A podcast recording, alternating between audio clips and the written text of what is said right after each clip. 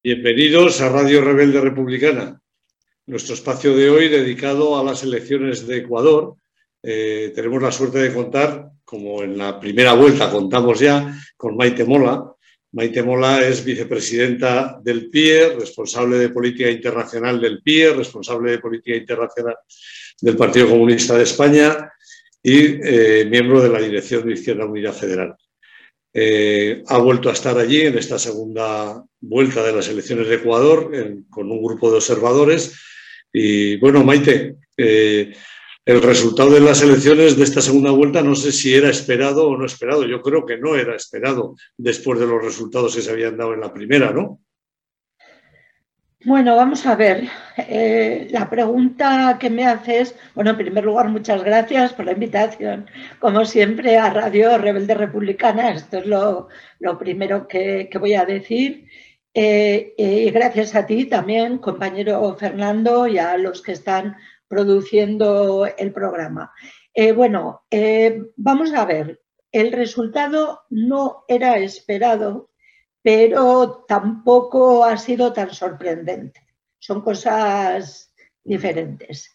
A ver, eh, es cierto que en la primera vuelta, claro, eh, un, Andrés Arauz que tiene casi un 34% y un, y un Guillermo Lasso, que son los que pasan a la segunda vuelta, que no llega a un 20%, pues luego eh, resulta como chocante que en esa segunda vuelta aunque sea por la pequeña, digamos, diferencia de cuatro puntos y de en torno a los 400.000 votos, o sea, una diferencia muy pequeña, pero es cierto que ha ganado ese que tuvo un 19 y pico frente al que ha tenido un 30 y tantos. Pero aquí se han dado al mínimo, al mínimo dos, dos cuestiones. Una, eh, el llamamiento al voto nulo por parte de Pachacuti, que es la organización, como sabéis, que sacó un 19 y pico por cien y que disputó eh, la segunda vuelta eh, con Lasso. Eso ha sido muy importante. Y también que quien quedó en, cuarto lugar, eh, Xavier Herbás, de la llamada izquierda democrática, que tiene sobre todo el nombre de izquierda, porque en fin, él particularmente llamó, votó a Lasso eh, y tuvo un 16% de votos. ¿no? O sea que se da eh, este juego matemático de, de quien sacó un 19 y pico por cien que llama el voto nulo y quien sacó casi un 16% que dijo que cada uno hiciera lo que quisiera, pero él enseñó la papeleta votando a Lasso. Por tanto, eh, hemos visto que el voto nulo y blanco ha tenido prácticamente dos millones de votos.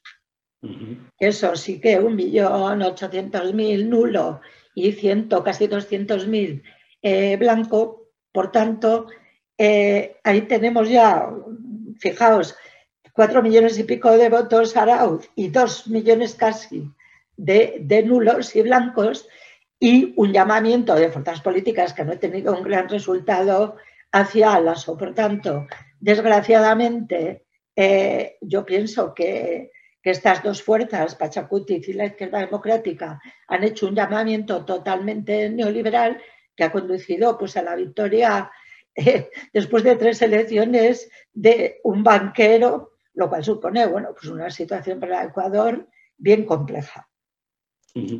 Eh, de todas formas, el, el número de votos que han eh, reunido los dos, tanto Guillermo Lasso como Andrés Arau, más los nulos del llamamiento provocados por el llamamiento de Yacu Pérez a sus seguidores, quiere decir que votó más gente que en la primera vuelta, ¿no? Que de alguna manera ese llamamiento del voto de, la derecha de Guillermo Lasso eh, consiguió reunir más votantes que se habían quedado en casa en la primera vuelta y que ¿no? Digo, ¿eh? por la diferencia, por el aumento de votos de uno y de otro en la segunda vuelta. Bueno, vamos a ver. Em, yo no tengo delante las cifras eh, ahora mismo. te, te, comento, te las digo para que recuerdes. De la abstención. Sí. Me refiero de la abstención. Sí, no, de la, pero primera, de la primera y de la segunda vuelta. Mm. No la, no la tengo delante. Entonces, bueno, pues voy a, voy a ser discreta en este tema porque no tengo las cifras de la abstención, pero sí que es verdad que en la primera vuelta solo vi yo, eh, fue un desastre la votación. En la primera vuelta, eh, el trabajo, el informe que hicimos nosotros para el Centro como Observadores Internacionales, fue un informe eh, de un desastre total porque no se respetó el horario de comienzo, eh, digamos, hasta una hora más tarde, porque esta vez, un cuarto de hora, 20 minutos, estaba ya la gente votando en un sitio donde a las 5 en punto cierran las puertas y no entra nadie más a votar. O sea, no es como otros países que dicen, bueno, como hemos empezado tarde, no, no, allí, pum, a las 5 de la tarde se cierra todo, ¿no? Entonces, eh, esta vez, eh, la vez anterior, como digo, hubo unas, yo supongo que os lo comenté cuando vino unas colas de cientos y cientos. Esta vez no. Esta vez se ha hecho eh, mejor. Yo creo que han aprendido, pues sí, de la, de la vez anterior. los colegios, yo estaba a las 6 de la mañana ya en un colegio enorme, de los más grandes de Quito Electoral. Estaba ya los militares depositando, caro, dos papeletas perdón, una papeleta con dos nombres, no 16 papeletas como en la primera vuelta. Claro, todo eso agilizó mucho las cosas y estuvimos en nuestra observación, pero luego hablamos con más gente, como seis, en seis colegios, siete, y no vimos colas, nada más que, bueno, por lo típico, cinco o seis personas. Sí que vimos una cosa, y esto, perdona, que ya no está relacionado, pero para que no se me olvide, eh, que el CNE no dio instrucciones bien porque había cajas abiertas que no estaban precintadas, pero tuvimos la impresión de que era eh, negligencia en la información.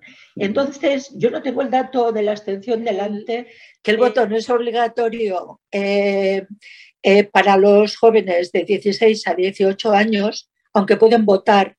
y, y sí que ha habido un gran llamamiento al voto joven sobre todo por parte de Xavier Herbás, de la izquierda democrática, ha hecho mucho trabajo, han hecho mucho trabajo con el TikTok de cara a la gente joven. Ha habido, eh, todos eh, lo han hecho, o sea, todos los candidatos, no ha sido solo Herbás, pero ha habido eh, mucho voto joven que efectivamente, como tú bien decías, la vez anterior no fue a votar y esta vez ha ido a votar. ¿Qué han votado? Pues eso ya, eso ya no lo sabemos. Pero ha habido mucho, mucho voto joven también para Andrés Arauz, porque él tenía, tenía y tiene pues una imagen de 37 años, en fin, era pues evidentemente eh, eh, mucho, es evidentemente muchísimo más joven, más fresco que Lasso, pero como, como os decía antes, eh, aquí, al, unirse, digamos, todos contra uno, de una mm. forma u otra, pues claro, al final el resultado, digamos que inesperado, como decía, pero no sorprendente, no me ha parecido sorprendente. Yo creo que tenemos ya que ir pensando que la izquierda o ganamos la primera vuelta o no ganamos, porque luego se unen todos contra, contra nosotros, ¿no? Entonces que tenemos que hacer mucho más esfuerzo, seguramente ganar siempre en la primera vuelta. Eso, para quien le extrañe lo de la cantidad de votos nulos y en blanco, recordar que eso, que para los mayores de 18 años el voto en Ecuador es obligatorio, con lo cual sí o sí tienes que ir.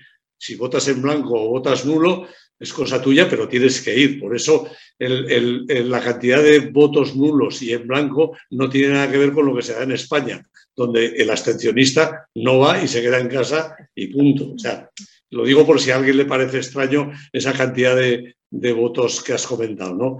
Sí, que, perdona, Fernando, es que además, perdóname, eh, te ponen una multa de 40 dólares, que digamos que no es tanto dinero, pero hay una cosa mucho más grave, y es que si vas a hacer un papel oficial no te lo hacen. O sea, estás penalizado durante una serie, no sé, meses, no sé cuántos meses, que tú vas, por ejemplo, a renovar el carnet de conducir y te dicen que no, que no has votado y que por tanto tienes que llevar la papeleta de votación para poder hacer cualquier trámite oficial.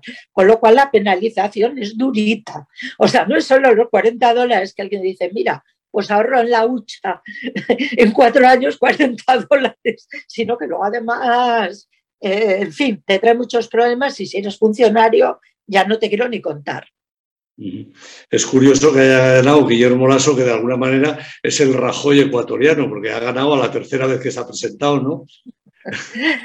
Bueno, pues sí, eh, la verdad es que hay que reconocer la tenacidad eh, de Lasso, porque ya me imagino que era su última eh, opción de ser presidente de Ecuador, pero también hay que decir, claro, que, que Lasso pues digamos que es una representación, es un hombre del Opus Dei, eh, de una tradición eh, blanca, católica, eh, en fin, rica, pues es el modelo pues muy extendido en América Latina, diríamos, neocolonial, no quiero ser grosera, pero de ese, de ese tipo, y es curioso porque la segunda vuelta eh, ha hecho cosas muy raras.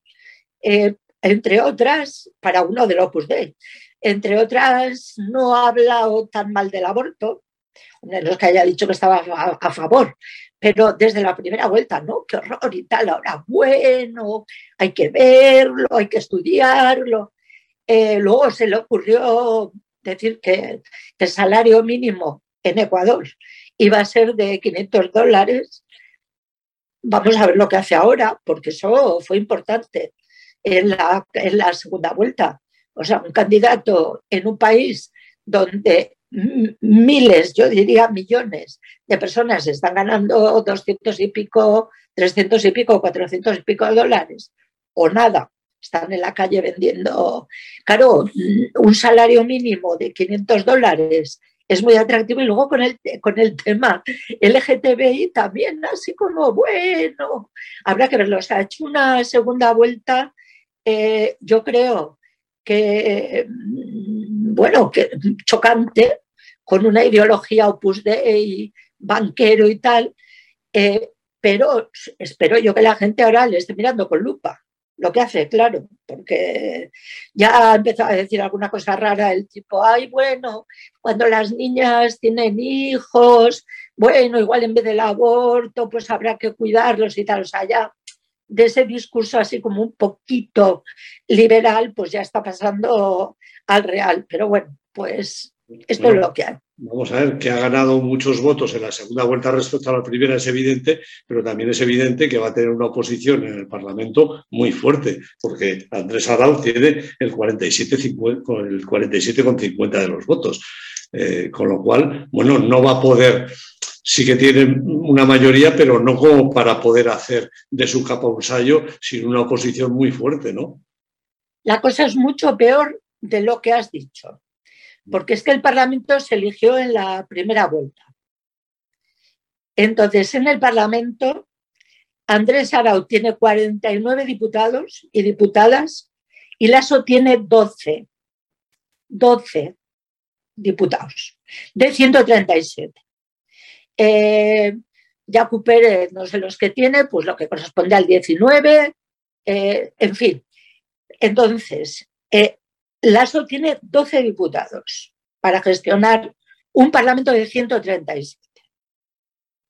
Entonces, por supuesto que Andrés Arauz con 50, 49, vamos, para entendernos, eh, pues no tiene la mitad, pero eh, tiene unas matemáticas mucho más favorables a poder llegar a acuerdos que la que tiene, que la que en teoría Lasso. Porque claro, ahora el papel de Carlos Pérez, alias Jacu Pérez, eh, es muy complicado, porque como él, eh, por lo visto, pues es de izquierda, en fin, etcétera, etcétera, pues resulta que, eh, ¿qué va a hacer? ¿Apoyar a, a Lasso en peticiones totalmente absurdas, etcétera? Pues no, no lo va a poder hacer. Con lo cual Lasso va a tener que trabajar con la, bueno, con la social, con los social cristianos, eh, que con esos pues no llegará seguramente ni a 40, pero va a tener que trabajar con Xavier Herbás, con la, con la alianza de izquierda, va a tener que trabajar con Yacu Pérez y muchas veces no va a conseguir nada. Luego tenemos tres escenarios y los defino rápidamente. Primer escenario, eh, que empiece a gobernar por decreto, que se pase el Parlamento eh, por ahí. Vamos, pero eso está limitado, porque hay cosas que no se pueden hacer así, claro. O sea, tú puedes hacer una cosa y tal. Dos, que negocie, pero a tope con un montón para, para llegar a, la mitad más uno, que son, pues eso, 136, 63, ¿no? Eh, no, 73. Bueno, pues para llegar hasta ahí. Eh, y tercero, pues que esto sea sostenible y tenga que volver a convocar elecciones. O intentar llegar a un acuerdo con Andrés Arauz. Sí, pero vamos a ver, con, Andrés Arauz, eh, como, pues no sé, vamos a comparar al PP eh, con quién, con Unidas Podemos, por ejemplo. ¿A qué acuerdos va, a llegar el PP con Unidas Podemos? Bueno, eh, yo con Andrés Arauz, vamos, yo lo veo imposible en un 85% de los casos. Por supuesto que con los socialcristianos sí, porque creo que ese partido del Asco y el Partido Social Cristiano, pues digamos que son partidos PP Ciudadanos, como tú has dicho, Pero como tú has dicho antes, no suman entre los dos. No suman, vamos, no suman ni los que tiene Arau. Bueno, es que los socialcristianos pues si este hombre tuvo 12, pues igual tuviera un 10. O sea, quiero decir, es que no suman. Entonces, la suma tendría que ser con Herbás, lo pueden tener más fácil, pero con Jacob Pérez, repito, con Pachacuti lo van a tener complicado, porque Pachacuti está todo el rato diciendo que él está a la izquierda de todo el mundo. O sea, en fin, eh, no comment, ¿no? Pero claro que si la causa indígena, que si nada de tal, y un banquero como Lasso, vamos, con la causa indígena, en fin, eh, que esté en contra de las explotaciones mineras en la Amazonia y tal, pues eh, no lo veo yo tan claro. Y por tanto, un escenario donde se intente llegar a acuerdos, pues seis meses, siete meses, ocho meses, a ver qué pasa, pues como te digo, yo no descarte, yo no descarte, vamos, yo no creo, no descartaría que esta gente pueda durar cuatro años. En una entrevista que le han hecho, pues no sé si fue ayer o antes de ayer, a Rafael Correa en la BBC, he visto la traducción, Rafael decía, Rafael Correa decía que claro, que la persecución a la que ha sido sometido su movimiento por el anterior presidente, Lenín Moreno, pues que ha impedido que, su, que su movimiento haya podido hacer una campaña normal. Y normal sería pues, que los pesos pesados del movimiento hubieran estado haciendo campaña por las ciudades y pueblos de Ecuador y en los medios de comunicación y demás. ¿Qué ocurre? Que el que no está en la cárcel está exiliado porque el antiguo presidente, eh, desde la BBC ya se comentaba que el asesor eh, del nuevo presidente le ha recomendado que cierre todas esas causas porque no hay ni motivos ni, ni la justicia debe estar muy por la labor de continuar con eso porque son poco fundamentadas. No, no sé si piensas que, lleva razón porque... Bueno, estoy completamente segura eh, de que lleva razón en el sentido de que si Rafael Correa, Ricardo Patiño, Gabriela Rivadeneira eh, Patiño, eh, antiguo ministro canciller, Gabriela Rivadeneira, antigua eh, presidenta de la Asamblea, y Rafael y otros, Jorge Glass, no estuviera en la cárcel desde hace dos años, si esta gente hubiera hecho campaña, que eso hubiera tenido un efecto enorme ya en la primera vuelta, no tengo ni la más mínima duda, claro. Tampoco podemos asegurar que el hecho de que ellos hubiesen intervenido en la campaña garantice eh, la victoria en la primera vuelta de Andrés Arauz, pero yo pienso que sí que era una posibilidad clara. Si esta gente pues no hubiera estado, va a pasar como con Lula, que, que, que no pudo ser candidato, le metieron en la cárcel y ahora resulta que le han absuelto porque era todo mentira o sea, de la Bajato, ¿no? Por la causa por la que no se pudo presentar a, la presidencia de Brasil, que hubiera ganado claramente a Bolsonaro, ¿no? O por lo menos eso decían todas las encuestas, que la única persona que podía ganar a, Bolsonaro era, era Lula. Evidentemente, todas esas acusaciones, entre otras la de, ¿cómo es esa? La de influencia psíquica, ¿no? Que Rafael Correa te mira a los ojos y, por lo visto te hipnotiza. Control de un grupo criminal de forma psicológica. Eso es. Perdón, porque es que vi la camiseta que me hizo mucha gracia en Ecuador, ¿no? Bueno, gracia por no llorar, ¿eh? en fin. Pero, eh, en fin, esa, esas barbaridades auténticas, ¿no? Porque, bueno, es que el problema, el problema está en que cuando tú vas a Ecuador y hablas con los abogados de, Correa y con gente que entiende, todo el mundo te dice que no hay ninguna prueba, que no hay ninguna prueba. O sea, que es todo, todo un montaje total y absoluto que desde luego sí que ha tenido un fruto, y es que gane las, las elecciones. ¿Qué hubiera pasado si esto no hubiera ocurrido? Yo creo, personalmente, que Andrés Arauz habría ganado en la primera vuelta. Claro, no puedo asegurarlo científicamente como, como pasa con el, con el influjo psíquico ese, ¿no? Pero hombre, eh, una, una potencia y una, eh, una admiración como la que despierta Correa, con, merecida, con todo lo, lo, que se hizo en su época, no solo él, sino mucha más gente, todo lo que se hizo en su época en Ecuador, que yo lo he visto con mis ojos, ¿no? He visto eh, un, país que si lo comparo con otros de la región, pues se nota que ha tenido 12 años un gobierno que se ha ocupado del pueblo. ¿no? Entonces yo, yo, yo pienso que sí, que habría, que habría ganado sin duda en la, en la primera vuelta. Y ahora vamos a ver qué hace Lasso, porque claro, Lasso toma posesión el 24 de mayo.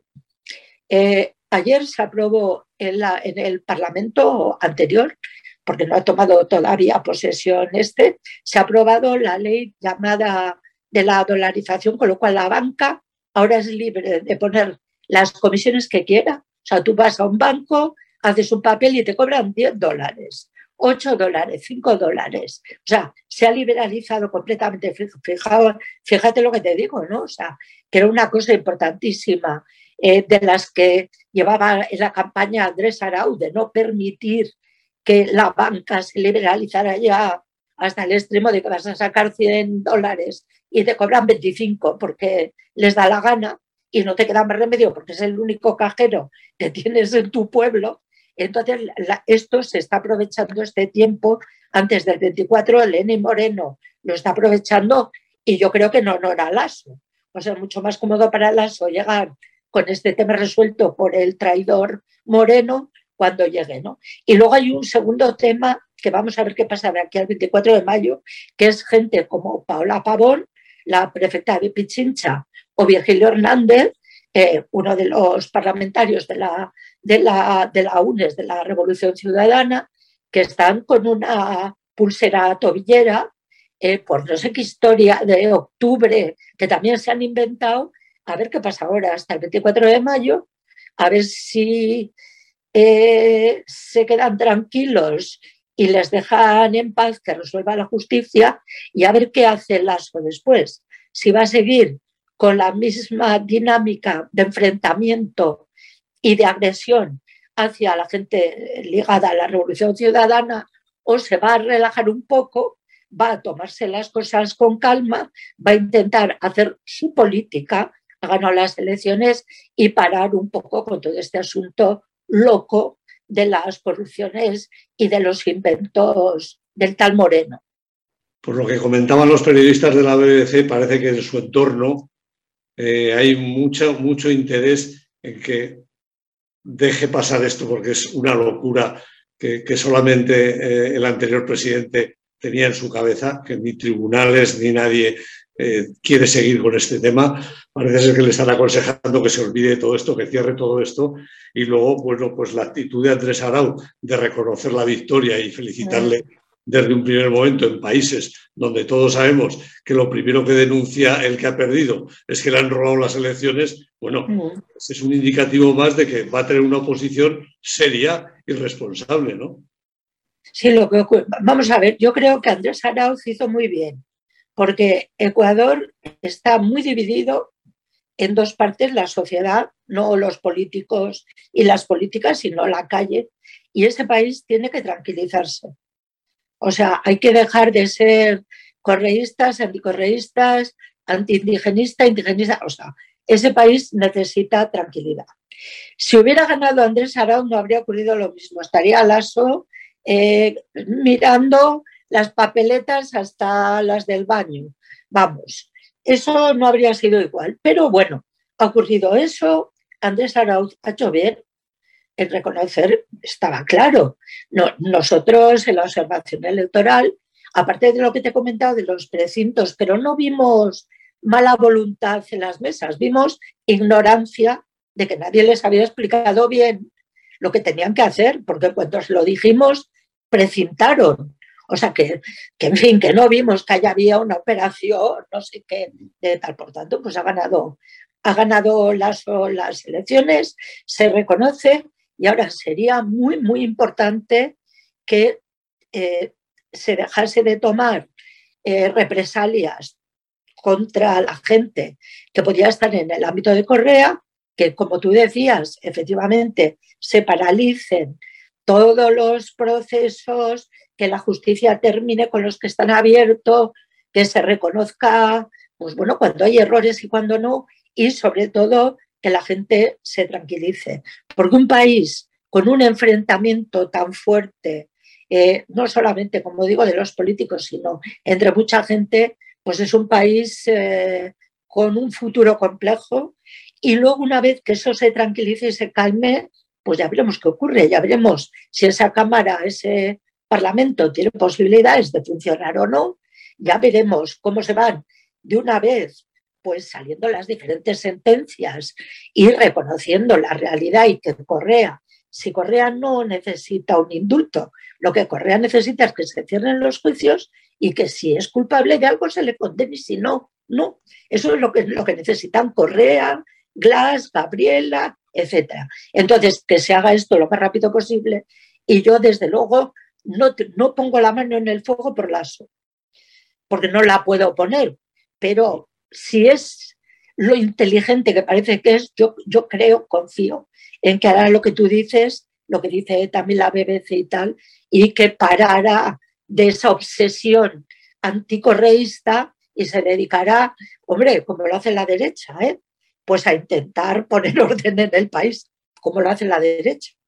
Hombre, tiene un panorama bastante, bastante difícil. Así que mejor que se ponga a trabajar y se deje de cosas raras, ¿no? Sí, tiene un panorama complicado, hay mucho paro, eh, se nota mucho en la calle, mucha gente eh, viviendo en la calle, niños, eh, en fin, el, el, tema indígena es muy importante porque la, ya sabéis, la Asociación Indígena CONAI, que bueno, que ha tenido un comportamiento bastante complicado. Eh, solamente ha habido un líder que ha apoyado, el resto ha estado llamando al voto nulo y a la abstención. Eh, tienen una elección del nuevo o nueva eh, presidente el 1 de mayo de este año. ahí está el fantasma de Yacu Pérez, que puede entrar como presidente de la CONAI. Eso sería un desastre porque este hombre se ha demostrado algo, es que no es de izquierda, porque ha permitido que gane el ASO, con lo cual está claro, pero hay más, hay más candidatos para la presidencia, algunos con, con perfiles más interesantes que, que, espero y con ideas de izquierdas, eh, al margen de lo, de lo que hayan dicho para el llamamiento del voto, pero con unos perfiles más, eh, menos intransigentes y menos ególatras del de Yacu Pérez, eh, si entra pues eh, Iza, que es uno de los candidatos principales que, llamó al voto nulo, ¿eh? o sea, para dejarlo claro, pero con un perfil mucho más de, bueno, hay que hablar, hay que dialogar. Yo creo que eso puede influir también, hecho, en el propio grupo parlamentario de Pachacuti, porque al final la CONAI, Pachacuti, pues es un poco como decimos nosotros, el sindicato y el partido, aunque son dos estructuras distintas.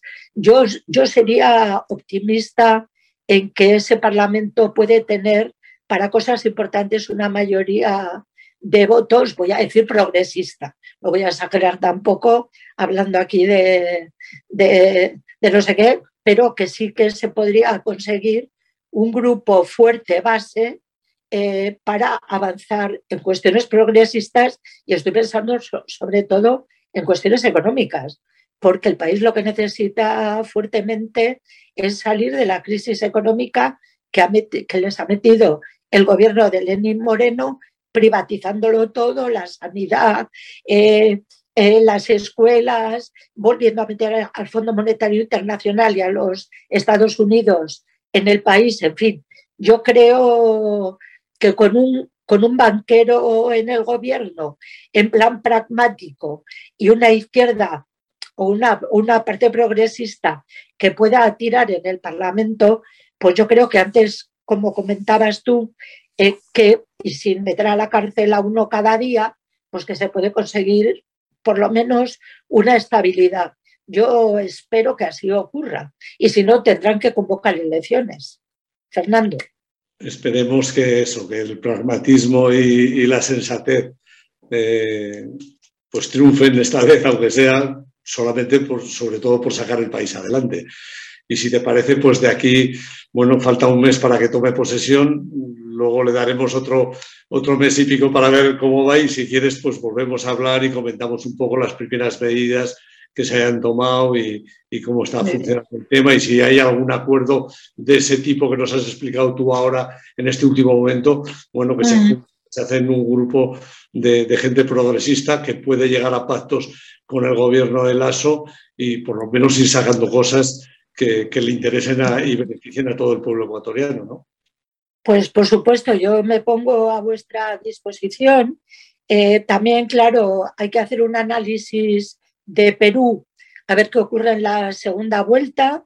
Eh, sabemos que el referéndum constitucional chileno también se celebra en el mes de mayo. Hay elecciones en Chile y en Nicaragua en otoño. O sea, queda un año 2021, eh, bueno, muy apasionante de cara al eh, prisma geopolítico y geoestratégico en América Latina. Yo creo que sí. Ah, bueno, también hay elecciones en México eh, municipales y regionales en junio. Entonces, bueno, pues cuando queráis, ya sabéis que tenéis a vuestra disposición. El tema chileno es muy atractivo porque yo he oído en la televisión española, pues fíjate, hablar de que cómo podía ser que Chile, después de tantos años de que acabase la dictadura de Pinochet, todavía tenían la constitución de Pinochet. Y yo me paro a pensar que aquí en España todavía tenemos la de que nos dejó Franco y sus secuaces. Pero bueno, por eso es interesante hacer paralelismos y a lo mejor, pues eso, dedicar otro día a hablar del tema constitucional en Chile, si te parece. No, me parece bien y además, incluso yo te propondré, os propondré a una persona que vive en Chile, eh, que se llama Marco Consolo, que hace muchos años ya que vive en Chile y es eh, dirigente de Refundación Comunista de Italia, porque él eh, sería una persona muy interesante para que le podáis entrevistar y yo conozco bastante bien lo que pasa, pero él lo conoce mucho mejor. O sea que podemos buscar con tertulios donde podamos estar varios, o bueno, como vosotros digáis, pero ya sabéis que yo por Radio Rebelde Republicana busco lo que haga falta y hago lo que sea necesario. Hombre, por algo eres una de las fundadoras y mayores apoyos que hemos tenido siempre, Maite. Muchísimas gracias y bueno, un placer hablar contigo. Gracias a vosotros. Salud y República.